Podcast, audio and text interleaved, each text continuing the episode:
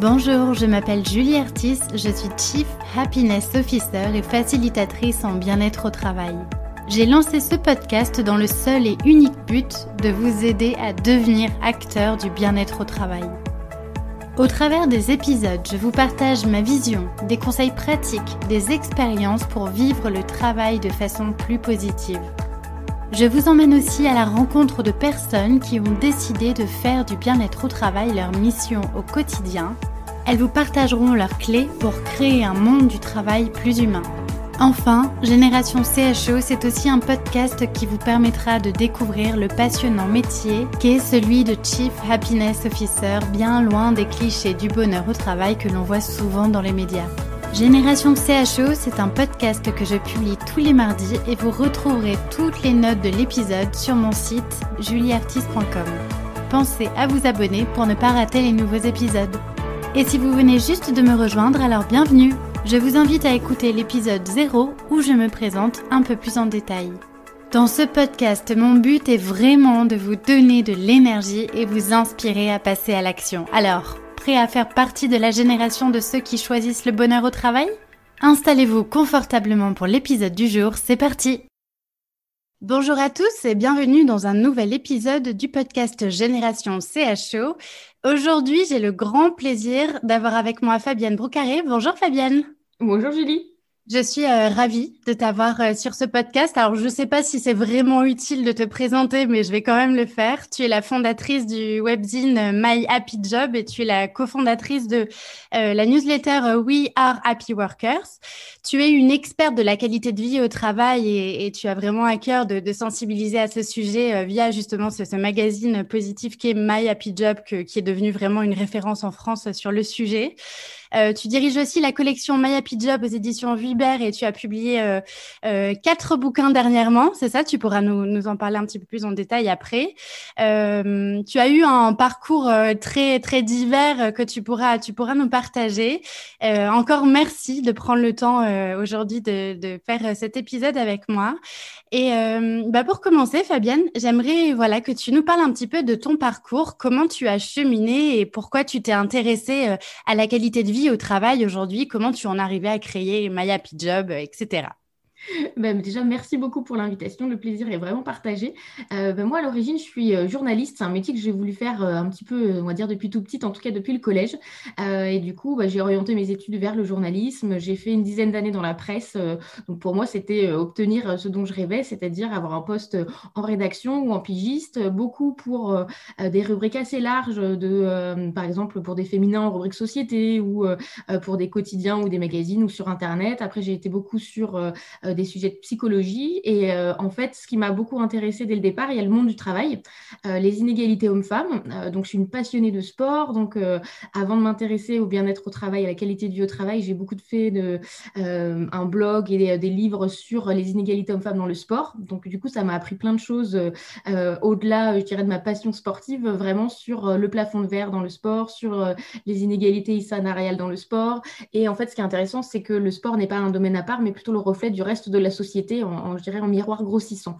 Donc ça m'a fait faire plein de rencontres. Euh, et du coup, après, j'ai été euh, plutôt vers, comme je vous le disais, des rubriques euh, voilà, psychologie. J'ai travaillé beaucoup pour Psychologie Magazine notamment. Et en fait, dans mon dernier poste que j'occupais de 2014 à 2016, du coup, je me suis beaucoup intéressée là plus largement au monde du travail. en fait, en 2015, je ne sais pas si vous vous souvenez, mais il y avait par exemple le film de Martin Messonnier sur le bonheur au travail. La fabrique Spinoza lançait la première du bonheur au travail. Donc moi, j'étais journaliste et en fait, je, m'intéressais à ces questions en me disant, tiens, il se passe beaucoup de choses. Allons voir un petit peu euh, bah, ce que proposent euh, euh, les uns et les autres, comment ça se passe en entreprise, qu'est-ce que la qualité de vie au travail dont on commençait à parler? Et on commençait aussi à parler du bonheur au travail. Donc du coup, tout ça m'a un peu interpellée. Et en fait, c'était aussi intéressant parce que moi, fin 2015, j'ai vécu une réorganisation dans mon travail où bah, on nous... je travaillais à la fois sur un magazine et sur Internet et on s'est retrouvé bah, quasiment du, du, jour au lendemain ou presque à travailler que sur Internet. En soi, c'est pas un problème puisque c'est ce que je fais euh, aujourd'hui. Euh, mais du coup, sans nous embarquer dans de nouveaux projets. C'est-à-dire qu'on nous a convoqué un lundi en nous disant euh, voilà votre nouvelle vie. Et maintenant, vous allez écrire 25 ou 30 articles par semaine. Et voilà, merci un petit peu, peu importe le contenu du moment que vous écrivez de la quantité. Et moi qui avais toujours voulu faire le métier de journalisme, je me retrouvais complètement en, conflit de valeur et de sens en me disant, euh, euh, en théorie, j'ai ma fiche de paye, ma carte de presse et tout va bien, je, suis là où il faut, mais mon quotidien ne va plus du tout ressembler à ce pourquoi je me lève le matin. donc du coup, pour moi, c'était hors de question de vivre un décalage aussi fort. Donc du coup, bah, j'en ai profité pour partir et pour me poser bah, encore plus de questions sur cette fameuse caisse de sens et le bien-être au travail. Et c'est comme ça qu'en cheminant fin 2015 et début 2016, je me suis dit que je ne devais pas être la seule à me poser ces questions et que du coup, ce serait intéressant de fonder un média pour le coup, qui me permettent d'avoir la marge de manœuvre, moi, nécessaire pour faire mon travail euh, comme je l'entends euh, et comme ça fait sens pour moi. Et en même temps, bah, d'œuvrer à, je dirais, à informer sur ces euh, questions de bien-être au travail, de bonheur au travail et d'aider le plus grand nombre à se sentir bien dans son boulot parce que c'est juste essentiel pour moi. Et c'est comme ça qu'est né My Happy Job en octobre 2016. Et du coup, cinq ans plus tard, je, n'ai aucun regret à l'avoir lancé parce que ça a confirmé mes, mes premières intuitions, je dirais, et, et j'ai l'impression d'être de nouveau utile, ce qui me manquait euh, profondément dans mon dernier travail. C'est super intéressant et du, coup, je me rends compte que finalement, on n'a pas. Il y, a, beaucoup de personnes qui se posent la question de l'épanouissement au travail après avoir vécu euh, euh, des burn-out ou des vrais, euh, des, des, vrais moments d'épuisement professionnel. Et en fait, une quête de sens, une perte de sens et une perte de cohérence avec les valeurs auxquelles on aspire, ça peut aussi être la source et le déclencheur en fait pour, pour aller vers du mieux et, et s'intéresser à ce sujet du bien-être au travail. C'est ce que tu as vécu, toi, du coup. Tout à fait, parce que du du coup, euh, en fait, ce qui est intéressant, c'est que quand on parle de l'épanouissement, euh, pour moi, il faut surtout pas se fier juste à la fiche de poste. C'est-à-dire qu'on peut faire le même métier, mais dans des conditions complètement différentes, avec des gens complètement différents. Et du coup, ça, au quotidien, c'est ce qui va faire que vous avez la motivation et euh, l'envie, ou alors qui va vous faire la boule au ventre et vous dire non, je, ne veux plus y aller parce que je suis pas alignée, je suis pas en adéquation avec ce qu'on me demande. Mmh. Et du coup, moi, là où bah, ça a été bénéfique, c'est que j'ai pas voulu attendre de m'épuiser en me disant je vais faire tout ce qu'on me demande pour garder mon, mon poste et je peux comprendre que vu la, situation euh, euh, voilà, actuelle et même à l'époque, euh, quand je parlais de partir, on me disait toujours il fait froid dehors, attention, voilà, le, fameux il fait froid dehors. Mais il faut aussi voir ça comme une opportunité de se dire bah non, en fait, j'ai pas envie d'accepter ça et je peux rebondir. pour essayer de faire autre chose après, comme moi je l'entends, et du coup de profiter justement de cette expérience-là pour savoir ce que vous voulez plus et de faire le point après sur ce que vous avez envie. Mmh. Et un facteur qui peut être un petit peu paralysant, c'est de se dire mon Dieu, je quitte un métier que je sais faire. Moi, je le faisais depuis une bonne dizaine d'années et j'avais pas envie de me reconvertir. C'est-à-dire, que j'avais pas envie d'être boulangère, fleuriste. J'avais pas une passion à côté en me disant euh, youpi, je vais pouvoir euh, tout plaquer du jour au lendemain. Et c'était de me dire bah mince, euh, ce que je vis dans cette rédaction, hélas, c'est dans plein de rédactions comme ça. Donc, comment je vais pouvoir réinventer mon travail sans non plus tout changer? Parce que moi, j'adore faire des interviews, j'adore rencontrer les gens, j'adore informer et tout ça, je voulais le garder. Donc, du coup, c'était me mettre à mon compte et créer ce projet, c'était pour moi trouver la liberté dont j'avais besoin, euh, mais en même temps sans tout, euh, voilà, sans tout changer. Et c'est parfois ce qui peut freiner les gens parce qu'ils disent euh, je reste dans mon poste parce que je sais rien faire d'autre et mon Dieu, je ne voudrais pas et j'ai pas envie de faire autre chose. Mmh. Donc du coup, faut pas voir ça vraiment comme un frein. ne vous limitez pas et restez pas en poste juste pour, pour ça en tout cas. Oui, complètement. Est-ce que tu peux nous raconter un petit peu l'envers du décor du début de Maya Pijab Alors aujourd'hui, c'est un, un média de, de, référence en France sur le sujet de la qualité de vie au travail. ça a été quoi les débuts? Comment ça s'est passé? Alors, les débuts, je me souviens raconter justement à mes collègues de l'époque, ce serait pas mal de faire un site sur le bien-être au travail parce qu'il n'y a que des sites RH qui existent, très institutionnels, donc très bien pour aller chercher des infos, euh, mais je dirais pas forcément l'envie d'y retourner tous les jours. Donc, je m'étais dit en tête, moi, c'était de faire un site euh, positif. Euh, donc, du coup, bah, j'ai commencé à travailler au printemps 2016 en imaginant des rubriques, en imaginant du contenu, en allant voir des experts que j'avais déjà interviewés, en me disant, bah, ça me fera mes premières interviews. et en fait, alors pour, tout vous dire des coulisses, j'étais enceinte euh, et du coup de, ma deuxième, du coup de, ma petite Charlotte qui est née le 28 septembre 2016 et du coup My Happy Job est née euh, quelques jours après en octobre 2016. Donc j'ai euh, profité voilà de ma grossesse pour me dire on va créer le, le site tranquille et après programmer pas mal de choses pour la fin d'année. Euh, pour la fin 2016, voir comment ça prend sur les réseaux sociaux tranquillement. Donc du coup, 2016, euh, ça a été vraiment euh, le lancement en me disant, voilà, on va lancer ça tranquillement, voir comment comment c'est accueilli, est-ce que ça répond à un vrai besoin, est-ce que mes intuitions se confirment. Et quand j'ai repris vraiment le travail après mon congé maternité début 2017, c'est là que vraiment j'ai lancé en me disant, bah oui, je vois que ça répond positivement, qu'il y a plein de choses. On a mis en place la newsletter à partir de, de ce moment-là, de janvier 2017. Et du coup, ça a été un travail à l'été avec une agence pour faire bah, le, le, logo. J'avais en tête que ce soit positif, donc il y a tout l'univers un peu pastel, les couleurs qui ont été travaillées à ce moment-là, euh, pour que l'identité graphique vraiment soit en adéquation avec le contenu. Et l'idée, c'était de mettre l'accent, euh, les rubriques sont restées les mêmes, euh, la, boîte à outils, les témoignages, l'actu, et puis chaque année, on a un petit peu rajouté des, briques à ce, à ce premier site. Et ce qui était important aussi pour moi, au-delà de, je dirais, de cet aspect où je voulais qu'on ait envie d'y retourner et qu'on prenne plaisir à lire les, les articles, il y avait le ton, le format, d'avoir des articles accessibles au plus grand nombre, donc pas forcément très longs.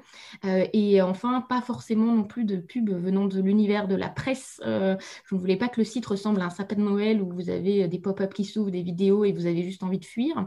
Euh, donc je m'étais dit que voilà, le, site au départ devait être assez épuré pour donner envie. Ce qui est le cas de beaucoup de sites RH, hein. j'ai l'impression où il y a beaucoup de pubs avec des solutions RH à côté. Exactement. Et moi, je ne voulais pas que ce soit voilà, perçu comme euh, voilà, comme un site où, euh, qui, qui, est, qui, est, typiquement trop de pub. Et quand vous démarrez, euh, voilà, vaut mieux attendre d'avoir une audience, je dirais, plus qualifiée pour après aller voir pour de la communication plutôt que vouloir tout de suite le rentabiliser et se dire, voilà, j'en mets tout de suite. Mmh. Et par contre, après, voilà, ça a été chaque année, du coup, stratégie des petits pas pour chaque année, mettre une nouvelle rubrique, des podcasts, voilà, et ainsi de suite au fur et à mesure des ans. Tu as une équipe aujourd'hui, Maya Pijab, ou tu Alors, continues à tout faire toute seule une équipe d'indépendants. Euh, c'est-à-dire que bah, pour commencer, moi, je ne voulais pas, euh, et encore aujourd'hui, c'est-à-dire que lancer une entreprise avec des salariés, voilà, c'est quelque chose de, euh, voilà, de complexe. Mm. Moi, je sais que bah, typiquement, dans la crise qu'on a traversée, je pense que je n'aurais pas dormi la nuit si j'avais d'autres personnes à payer que moi, en, en, tout cas en tant que salaire. Mm. donc, du coup, ce qui était important pour moi, c'est d'avoir au départ la flexibilité de démarrer toute seule et après de m'entourer, par contre, du coup, d'une équipe d'indépendants. Donc, j'ai mon développeur, Luc Gaillard, qui m'accompagne depuis le, le début. j'ai Alban de Bouche, qui est l'illustratrice euh, du personnage Julie, justement, qui est l'ambassadrice. Vous voyez le, les petits dessins qu'on fait euh, euh, en illustration pour avoir une touche un peu décalée humoristique. J'ai une équipe de pigistes, dont, pour vous donner une anecdote, Lucie, Lucie Tano, qui m'accompagne dès le début, m'avait envoyé un mail, je ne la connaissais pas, 15 jours après le lancement de My Happy Job, en disant J'aime beaucoup votre site, est-ce que vous prenez des pigistes? Est-ce que je peux vous proposer des sujets? Et du coup, on travaille ensemble depuis bientôt, bientôt 5 ans. Donc, du coup, c'est chouette voilà, d'avoir une équipe, mais pour le coup, j'avais besoin de compétences tellement différentes qu'il était compliqué d'avoir pour démarrer un, un, ou deux salariés. Et en fait, au final, c'est un modèle qui me, qui me va bien pour l'instant qui me permet d'avoir une équipe, mais d'évoluer, je dirais, selon les, les, besoins et de mmh. grandir petit à petit, ce qui est important pour moi. Puis tu, tu, proposes vraiment un contenu euh, hyper varié. Hein. Bon, ça, va, ça va des articles jusqu'à jusqu'à de la publication de hors-série qui sont à chaque fois passionnants, qui réunissent les, les, les, points de vue de, de nombreux experts sur différentes thématiques. Euh, là, le, je crois que le dernier, c'était sur le, la question de sens, justement, il me semble, qui était, euh, qui était vraiment passionnant. Tu as lancé des podcasts. Il y a un annuaire aussi où tu recenses les acteurs de la qualité de vie au travail. Donc, c'est vraiment un média qui est, ultra complet.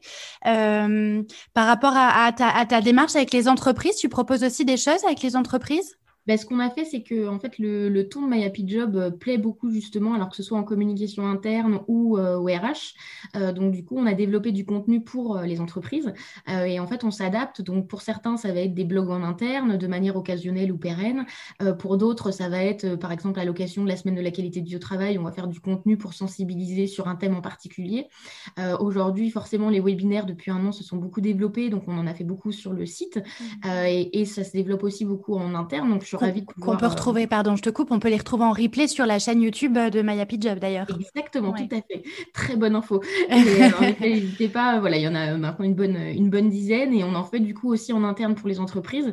Et donc moi, ce que j'aime bien, c'est le côté euh, collectif, c'est-à-dire que intervenir toute seule sur un sujet, c'est très sympa une fois, mais par contre, moi, ce que j'adore, c'est faire intervenir aussi les autres et aller chercher les bons experts sur les bonnes thématiques et qu'on anime à plusieurs. Donc j'adore animer des tables rondes virtuelles ou bah, co-animer euh, comme on l'a fait encore euh, hier avec euh, Lewis de Happy Quest. Enfin voilà, du coup, j'aime beaucoup ce côté dynamique et on le retrouve bah, dans les hors-séries, comme tu le disais, avec les membres de l'annuaire où j'aime aussi voilà, partager le savoir des autres.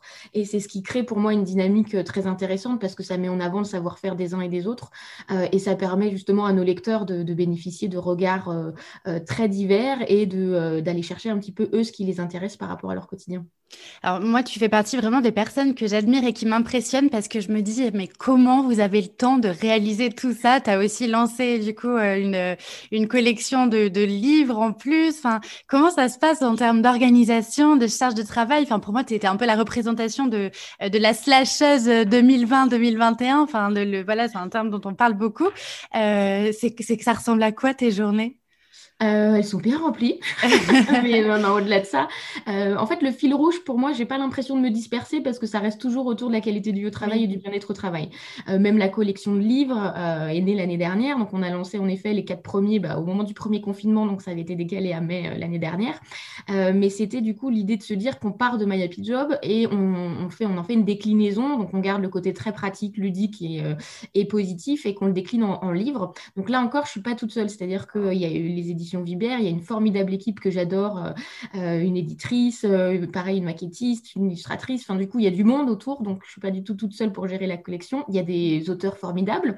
Donc moi, j'adore cette mission parce que du coup, je vais chercher, pareil, les auteurs sur certains sujets et après, on s'embarque voilà, dans, une, dans une aventure collective. Donc du coup, ça a été beaucoup de travail au début pour imaginer la collection parce que du coup, il faut charter, voilà, imaginer les rubricages, un petit peu comment tout ça va fonctionner. Et après, forcément, bah, une fois qu'on a fait un, deux, trois, la machine est, en route. Donc, on, gagne aussi, je dirais, en fluidité là-dessus. Donc, aujourd'hui, on en a eu euh, sept l'année dernière. Les deux prochains sortent en avril. Ça continue l'année prochaine aussi. Donc, je suis vraiment ravie. Euh, donc, je dirais que moi, le, conseil pour pas, justement, pour réussir à mener beaucoup de choses de front, c'est d'avoir en tout cas un fil rouge qui fait que vous vous dispersez pas. Parce que ce que je fais comme recherche pour le site, ça va m'aider pour les livres. Ça va m'aider pour les podcasts, ça va m'aider pour ce que je fais en entreprise. Quand j'interviens en entreprise, ça me nourrit aussi euh, quand j'échange avec des DRH bah, du contenu qu'on va faire sur le site. Donc tout ça en fait est lié euh, et ça fait que euh, du coup on voilà on, se disperse pas sur des sujets trop trop variés. Et après bah, c'est une bonne organisation. Le télétravail pour moi aide beaucoup, c'est-à-dire que je ne perds plus du temps comme avant dans les transports, étant banlieusarde une heure et demie le matin, une heure et demie l'après-midi. Donc ça du coup c'est aussi du temps voilà gagné.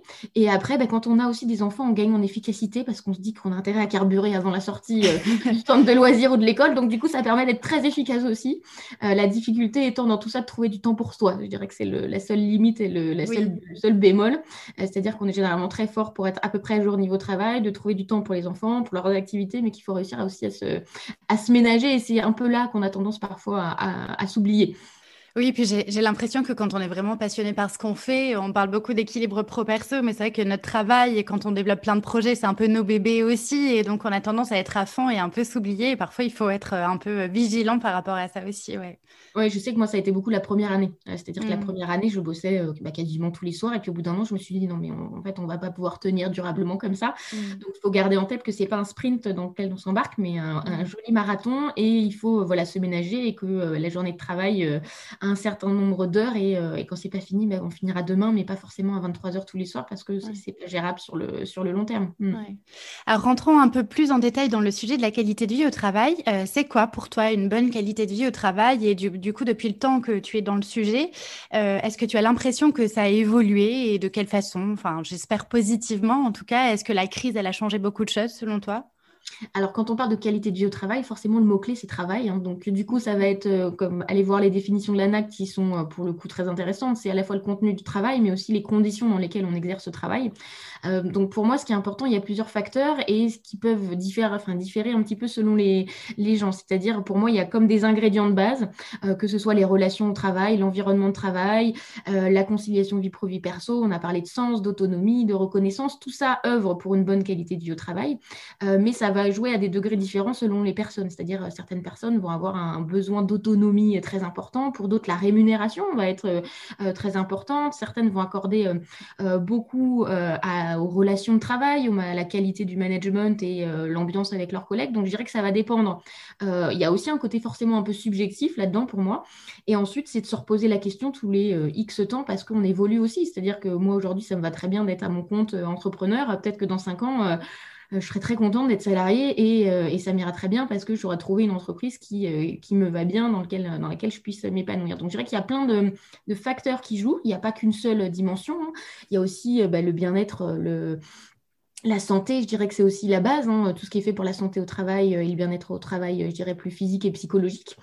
donc en prévention, il y a tout ce volet-là qui est aussi important.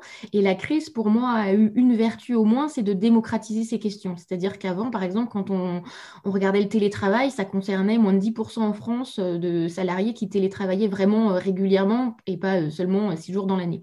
Euh, donc je pense que la crise a eu euh, vraiment un facteur d'accélérateur sur euh, plusieurs nouvelles manières de travailler. On a plus de flexibilité aujourd'hui. quand on parle après crise d'un retour en modèle hybride, on parle de deux jours en moyenne de télétravail par an. je pense que si on nous avait dit ça en janvier 2020, beaucoup auraient signé en disant mon Dieu, c'est génial d'avoir une telle flexibilité. Donc du coup, ça a joué beaucoup sur ces questions-là. je pense qu'on reparle beaucoup plus des risques psychosociaux aussi qu'avant, parce qu'après un an de crise, de confinement, de reconfinement, de couvre-feu, les gens, on constate une grande lassitude. Hein, quand vous regardez les études, les gens, le moral est plutôt dans les chaussettes et c'est normal parce que bah, quand on a cette incertitude qui nous pèse euh, et le télétravail contraint à temps complet qui peut être aussi pesant. Euh, donc, je pense qu'on parle beaucoup plus de euh, comment agir en prévention au sein des entreprises. Donc, ça, c'est très bien parce que ce sera, je dirais, efficace durablement. et maintenant, je pense que la, la crise aura été aussi un terrain d'expérimentation des entreprises qui n'avaient jamais fait de télétravail s'y sont mises contraintes et forcées. Donc, c'est qu'est-ce qu'on va en garder durablement et je pense qu'on ne pourra pas refermer la parenthèse en disant euh, youpi, on retourne tous au boulot comme avant, euh, du lundi au vendredi, et pour ça, tant mieux. Oui, clairement, j'ai l'impression. Alors, j'ai lu euh, une étude assez intéressante récemment sur euh, euh, qui s'intitule, je crois, l'Observatoire des rythmes de travail qui a été fait par Welcome to the Jungle. L'étude est assez intéressante et c'est vrai qu'elle montre que les salariés sont pas prêts à reprendre une vie au travail comme c'était avant, hein, parce que maintenant ils ont conscience que c'est possible de travailler dans d'autres conditions, qu'on n'a pas forcément besoin d'avoir une heure de trajet pour se rendre à son travail, pour voilà pour pour faire son travail dans de bonnes conditions. Il y a un équilibre pro qui est quand même euh, assez intéressant aussi quand on télétravaille.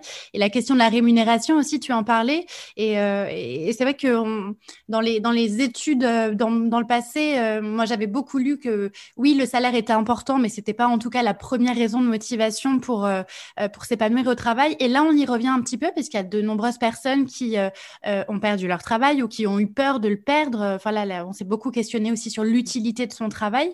Et finalement, les questions de rémunération reviennent un petit peu au premier plan euh, aujourd'hui sur, sur ce sujet. Donc, c'est qu'on on voit qu'il y a pas mal de choses qui bougent, qui évoluent, mais en tout cas, c'est clair qu'on ne reviendra pas à nos façons de travailler euh, avant. Quoi. Et Puis, on le voit aussi avec euh, tous les espaces de travail un peu hybrides maintenant qui se développent. Enfin, donc, c'est vraiment, vraiment intéressant. Oui, tout à fait. Pour la question salariale, je te rejoins tout à fait, les études le montrent et je pense que c'est l'aspect sécurité qui, oui. qui, joue beaucoup parce que bah, en période de crise, en effet, on, va se tourner plus vers la sécurité financière, ce qui est totalement euh, logique et normal, mais c'est vrai qu'il y a d'autres aspirations qui sont nées. Euh, je pense notamment à la conciliation des temps de vie qui a augmenté aussi en, importance, la quête de sens. Donc, du coup, il y a, plusieurs. Ça, fait bouger un petit peu les lignes et, euh, ça peut être vertueux pour la suite. Mm. Alors, comme tu le sais, le, podcast s'appelle Génération CHE pour l'acronyme Chief Happiness Officer. c'est quoi un petit peu ta vision de ce métier?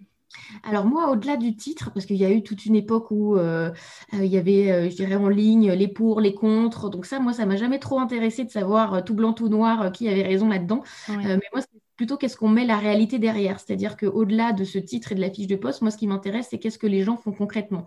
Euh, et donc là encore, on va avoir des diversités, je pense, assez importantes euh, selon, euh, parce qu'il y avait eu plusieurs études assez intéressantes aussi sur le nombre de Chief Happiness Officers qui étaient stagiaires, ceux qui étaient vraiment en poste, qui avaient vraiment les moyens d'agir, ceux qui étaient rattachés au RH et qui avaient un vrai rôle pour impulser. Donc je dirais que derrière ce titre, pour moi, il y a des réalités très, très différentes. et ce qui m'intéresse, c'est qu'est-ce qu'on met en place concrètement pour aider les gens à être mieux au travail. Donc je dirais que c'est vraiment ça moi qui m'a qui va m'intéresser.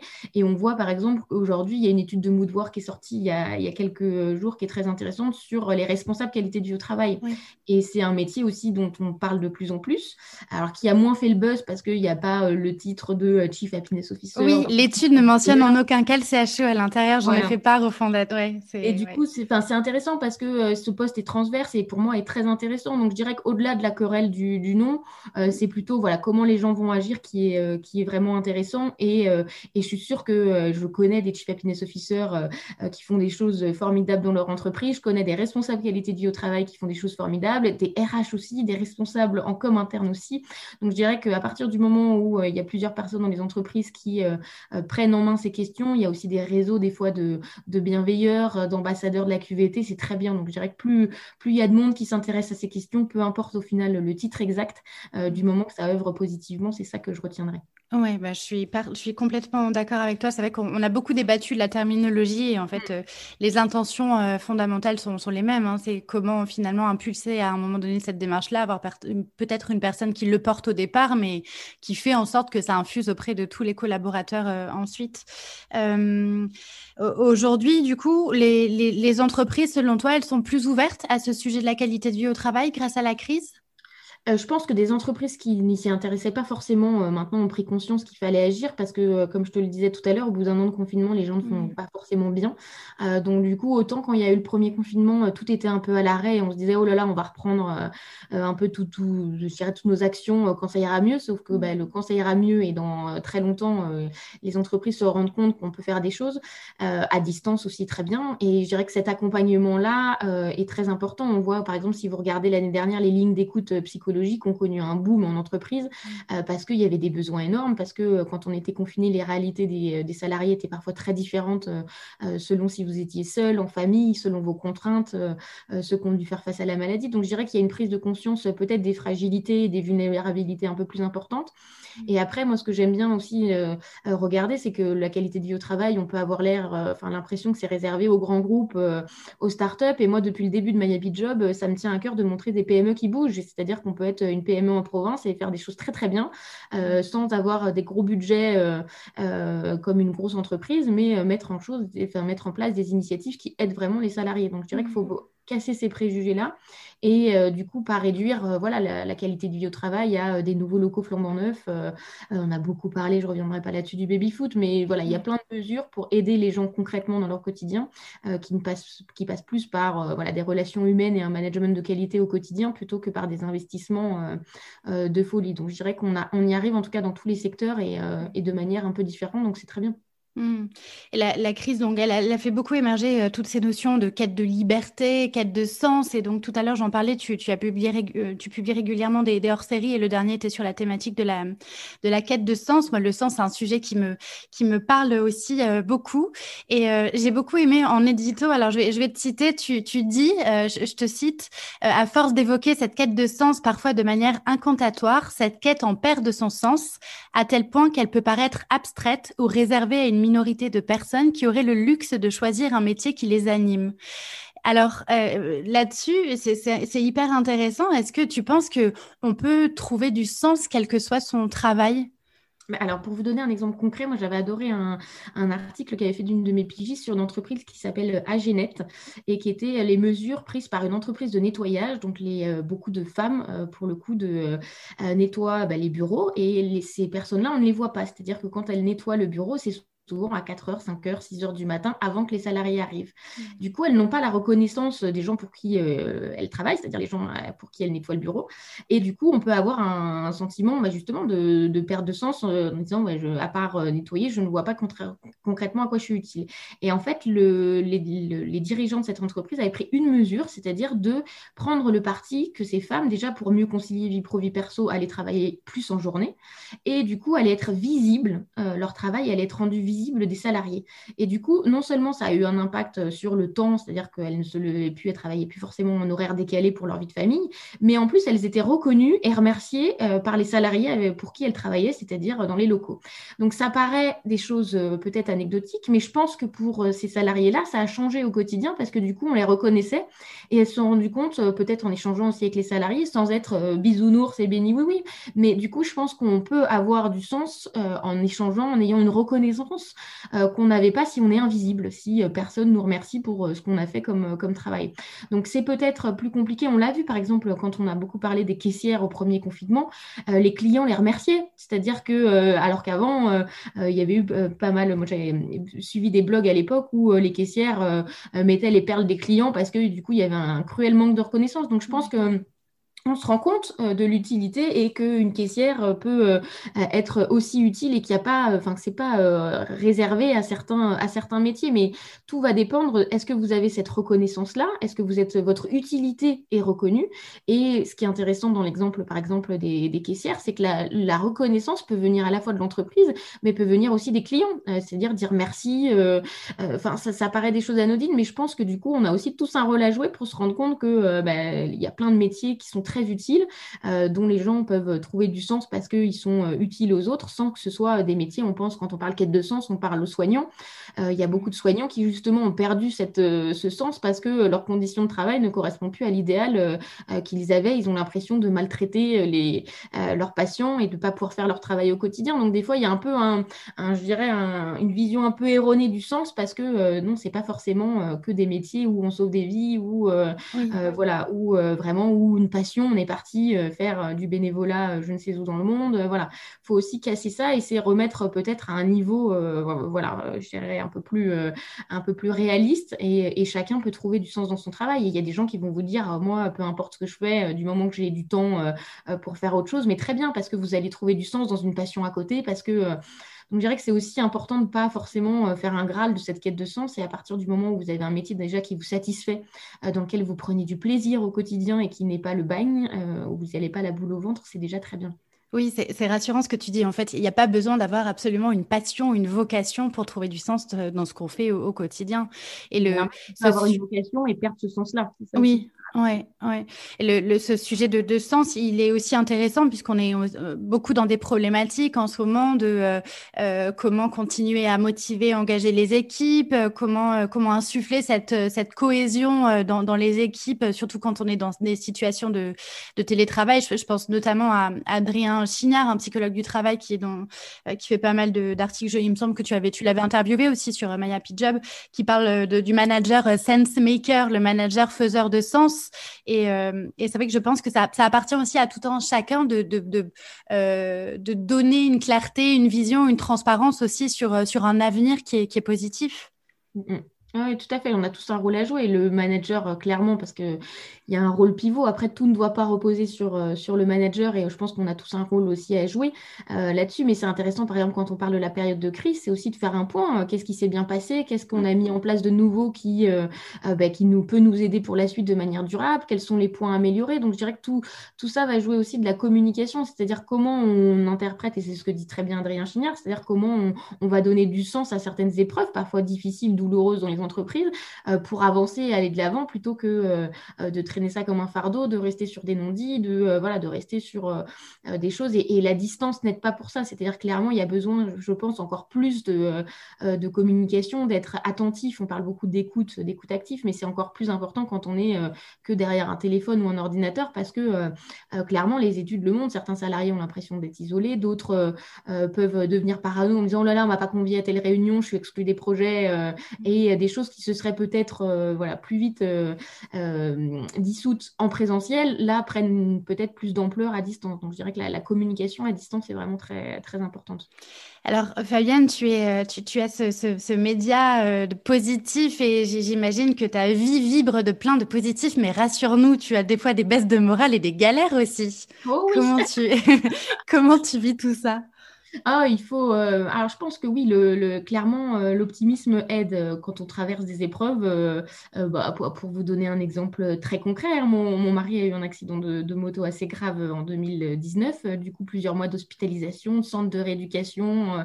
et du coup, je pense que lui, lui s'est accroché au positif et au oui, je vais pouvoir remarcher et on va tout donner pour. Et ce qui n'était pas du tout gagné. Et le fait d'être positif vous aide à vous raccrocher au positif. C'est-à-dire qu'au lieu de, de ruminer, de vous dire pourquoi ça nous tombe dessus à nous, euh, euh, pourquoi, voilà, et de, ne pas avancer, c'est de vous accrocher à tout ce qui va être positif pour, euh, pour avancer. Donc oui, on, a, on traverse tous des épreuves dans la vie et je pense que être bien entouré aide énormément et essayer d'aller de l'avant et du coup d'y aller étape par étape. Et moi, quand j'ai une difficulté, c'est ça qui m'aide beaucoup, c'est-à-dire de se raccrocher à ce qui va et de se dire on va y aller voilà, petit à petit, étape par étape et au final, on se rend compte qu'on a traversé un grand tunnel mais qu'on l'a fait, mais que du coup, voilà, on n'a on a, on pas forcément, on mesure le chemin parcouru après. Donc oui, il y a des hauts et des bas, et, même pendant le confinement, hein, on peut essayer d'être Wonder Woman, de concilier quand les écoles étaient fermées, l'école à la maison, le site internet. Moi, il y avait des booms d'audience, il y avait plein de, plein boulot à faire sur le télétravail, sur le management à distance.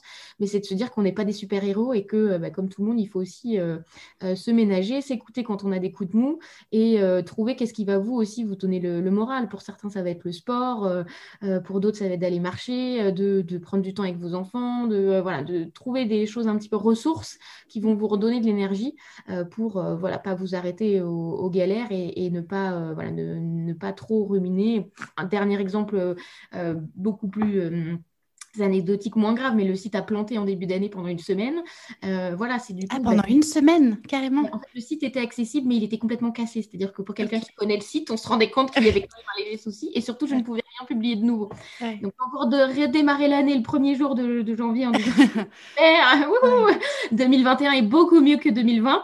Euh, du coup, voilà, c'est bah, pendant une semaine, j'ai fait plus de réseaux sociaux, euh, j'ai rattrapé le retard de mes mails, j'ai fait une newsletter qui avec des articles qui étaient déjà parus et c'était pas grave et l'audience a quand même été bonne. Et du coup il faut euh, voilà il faut euh, euh, au lieu de ruminer sur ces temps-là et de se dire dans l'inaction voilà trouver des choses qu'on peut faire quand même et, de se dire qu'on fait avec. Oui, ça me fait beaucoup penser au cercle d'influence de, de Covey que tu connais peut-être, qui, qui, qui, qui, voilà, incite vraiment à arrêter de se préoccuper de choses sur lesquelles on n'a pas de contrôle et qu'on ne peut pas modifier, et au contraire porter son attention sur des choses sur lesquelles on a de l'influence, ouais, et mettre son énergie là-dessus important. Et quand vous traversez une épreuve, mettez aussi en sourdine les réseaux sociaux, parce que vous avez toujours l'impression que la vie des autres est mieux, que tout oui. va bien, ah, bah et que votre vie à côté n'est pas du tout intéressante. Donc du coup, voilà, en tout cas, soyez actifs sur les réseaux sociaux, publiez, partagez des choses, mais en tout cas, ne, déprimez pas à liker les publications des autres en vous disant que que eux c'est mieux par rapport à vous, non. Euh, du coup, la vie des, réseaux sociaux est quand même euh, euh, très très filtrée, on va dire. Hmm. Alors, c'est quoi ta, vision d'une journée idéale pour toi? Où est-ce que, tu te ressources et euh, c'est quoi qui te fait vibrer au quotidien pour que tu dises, ben, chouette, ma journée aujourd'hui au travail, elle était cool? euh, moi, j'adore les échanges et les rencontres. Alors là, avec le, couvre-feu, le confinement, on peut plus voir les gens, mais par contre, c'est ce qui m'a vraiment aidé moi avec les webinaires, c'est-à-dire de faire le plein d'énergie en, bah, en, continuant à être en interaction. Donc ça, ça mmh. pour moi, c'est vraiment une source d'énergie, c'est-à-dire que après un échange comme celui-ci ou après un webinaire, euh, je ressors généralement assez boosté. Donc du coup, ça me fait du bien dans la journée. Euh, donc ça, c'est top. ce qui va me faire du bien aussi, c'est beaucoup bah, les messages que je reçois, c'est-à-dire que je reçois énormément encore aujourd'hui de messages quand j'envoie une newsletter, quand on publie des choses, de lecteurs qui vont nous remercier des gens qui nous sont fidèles depuis cinq ans, d'autres qui nous découvrent. Et tout ça, en fait, les gens ne se rendent pas forcément compte. Je, les remercie euh, toujours de prendre du temps euh, d'envoyer ces messages-là parce que ça booste, en fait. On, se sent vraiment utile et ça porte justement aussi dans les, dans les coups de mou, les coups de fatigue.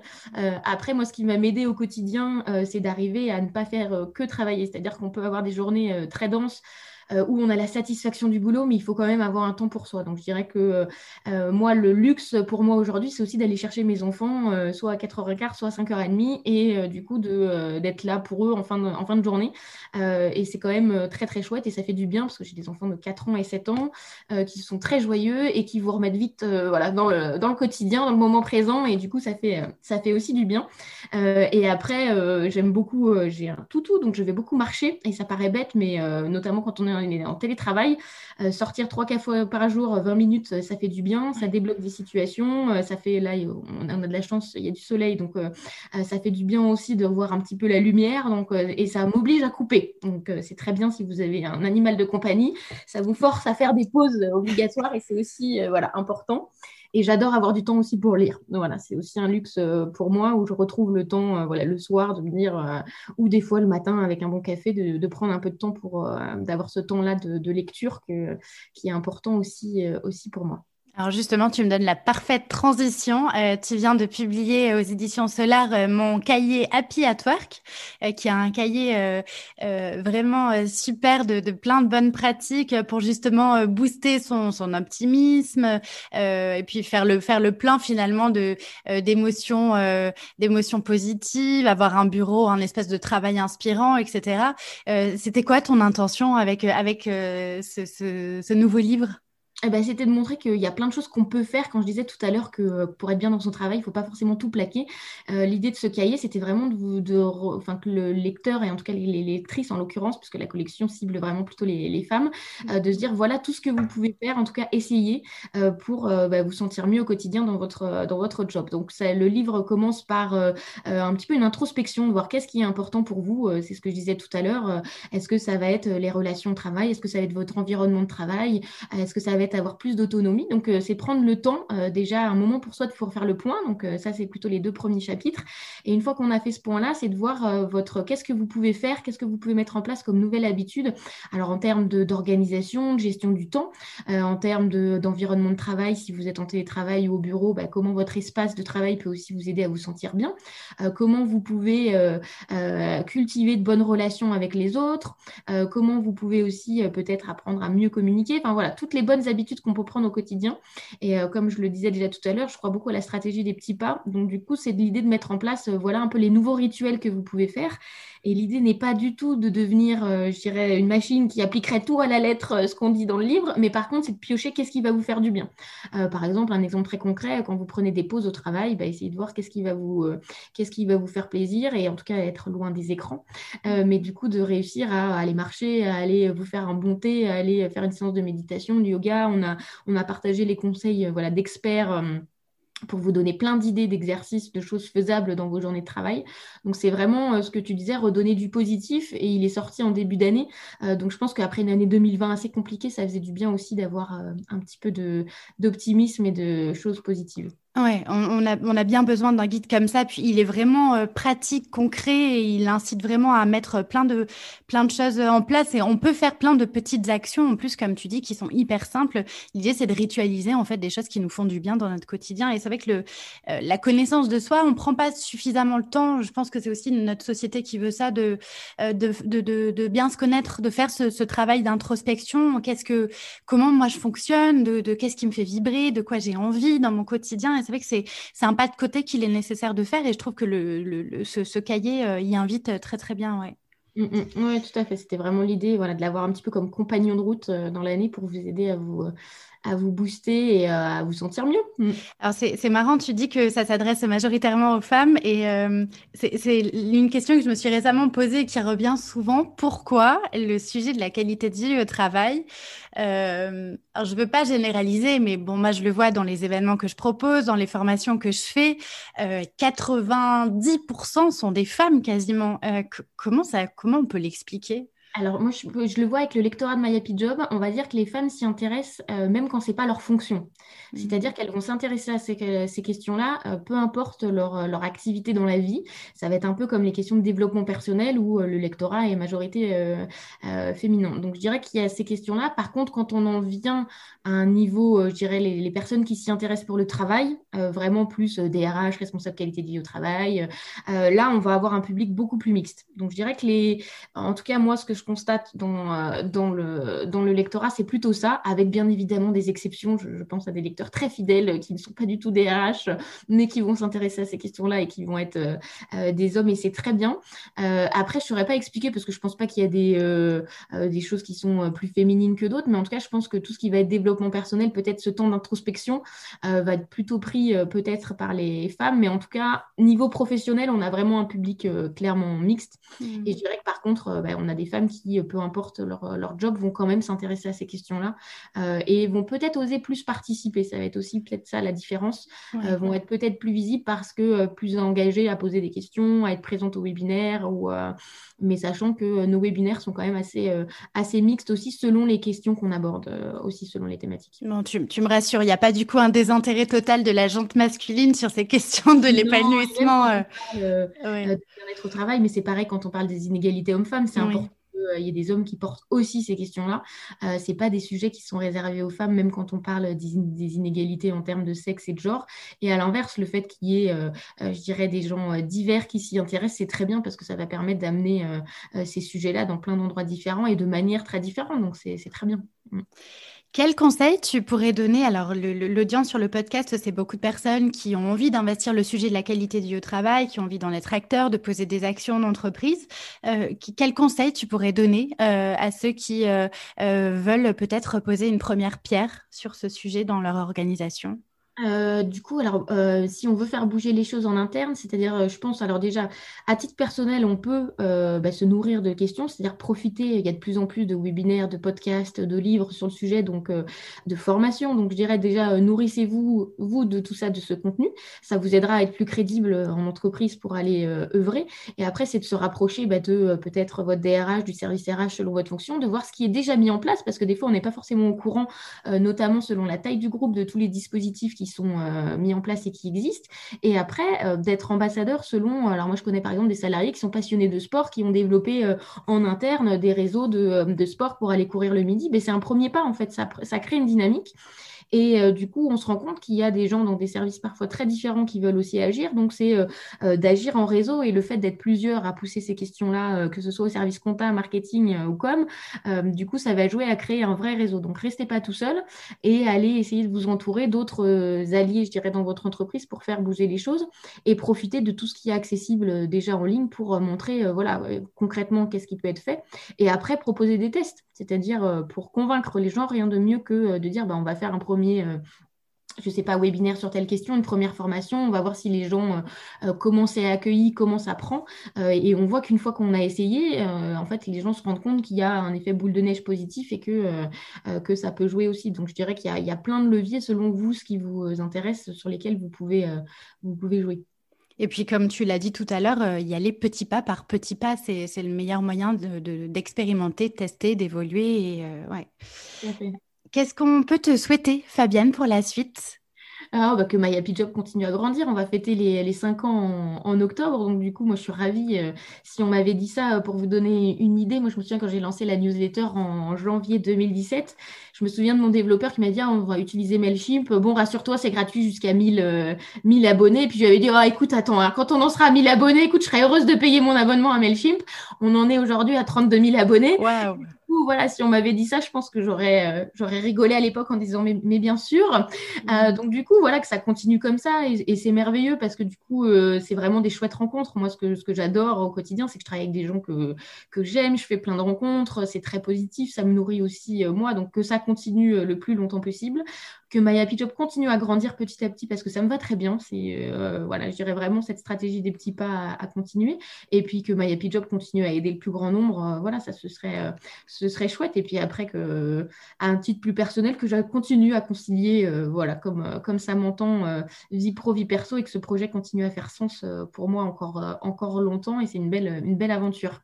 Bah c'est tout ce qu'on te souhaite, euh, Fabienne. En tout cas, à, à t'écouter, euh, tu, es, tu es pleine d'énergie. On sent vraiment que c'est l'humain qui te fait vibrer. On, on le voit que tu, tu, te nourris de tous ces échanges que tu fais. Et, et je trouve que tout ce que tu partages euh, via les médias, voilà, ça se, ça se ressent énormément. Que je pense que voilà, tu fais, tu fais partie de ces personnes qui font les choses avec le cœur. Et voilà, ça, ça se ressent véritablement. Donc, merci infiniment pour tout ce que tu nous partages.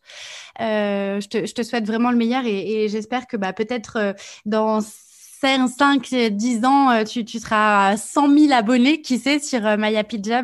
En tout cas, merci de nous nourrir au quotidien. Pour, euh, pour ceux qui nous écoutent, voilà, je vous rappelle que vous avez le, vous avez donc le média My Happy sur lequel vous pouvez vous nourrir de plein, plein de choses. Et c'est vrai que déjà, c'est amplement suffisant pour commencer à, à, mettre en place, avoir des idées pour mettre en place des actions au travail, dans son quotidien, pro, perso, etc. Et, et puis, foncez aussi, allez vous prendre le, acheter le, le, cahier Happy at Work que, Fabienne vient de publier parce que c'est vraiment des conseils hyper pratiques et, et, concrets. Je te dis un immense merci, Fabienne. C'était un, vraiment un bonheur de t'avoir sur le podcast et d'avoir cet échange avec toi. Euh, merci à toi. Plaisir vraiment partagé. Merci à toi aussi pour tout ce que tu fais parce que du coup, euh, tu publies aussi énormément en ligne et euh, j'aime beaucoup ton podcast et tout ce que tu proposes aussi comme événement, que ce soit en webinaire et avant du côté de, de Montpellier. Et c'est un vrai plaisir et je trouve ça chouette qu'il y ait voilà, plein de personnalités différentes qui prennent après le corps ces questions et qui les, les poussent de manière positive et enthousiaste. Donc merci à toi aussi. Merci beaucoup. Euh, je te souhaite encore le meilleur. Et puis euh, pour euh, ceux qui nous écoutent, merci beaucoup pour votre écoute. Je vous dis à très bientôt pour un nouvel épisode du podcast Génération CHO. Et d'ici là, prenez soin de vous. Voilà, c'est tout pour aujourd'hui. Mille merci d'avoir écouté jusque-là. Une dernière petite chose avant de nous quitter. Si le podcast vous plaît, je vous invite à m'écrire un petit commentaire ou à me mettre 5 étoiles sur iTunes. Ça me fera très plaisir et c'est le plus simple pour m'aider à faire connaître le podcast et permettre à d'autres de le découvrir plus facilement. Si vous souhaitez me contacter, me poser des questions ou bien m'envoyer vos feedbacks, je serai ravie de vous lire et de vous répondre. Vous pouvez me retrouver sur les réseaux sociaux, sur mon compte LinkedIn à Julie Artis ou sur Instagram avec le pseudo Génération CHO. Un grand merci pour votre écoute et je vous dis à très bientôt pour un nouvel épisode.